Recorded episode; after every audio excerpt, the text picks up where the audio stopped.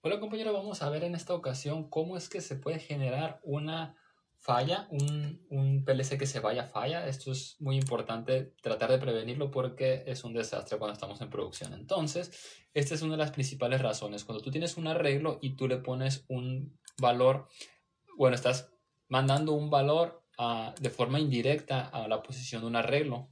Entonces aquí, por ejemplo, tenemos un arreglo de 10 posiciones, va del 0 al 9, estamos mandando el 5 a la posición 0.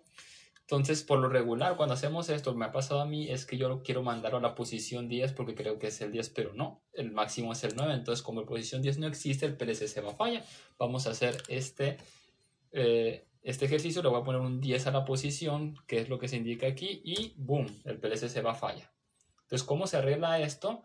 Simplemente se viene aquí, se va a go to file, vamos a ver cuál es la falla. Dice que aquí está en main task, main program, main routine, que es precisamente este, este camino y la línea 0.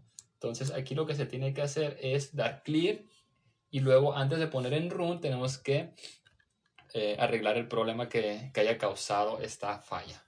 Eh, en esta ocasión no lo puedo hacer porque estoy utilizando el emulate, entonces cuando lo haga, cuando hago clear, se va a falla y pues eh, ya no, básicamente ah, con un PLC real sí, sí funcionaría, pero aquí se nos traba.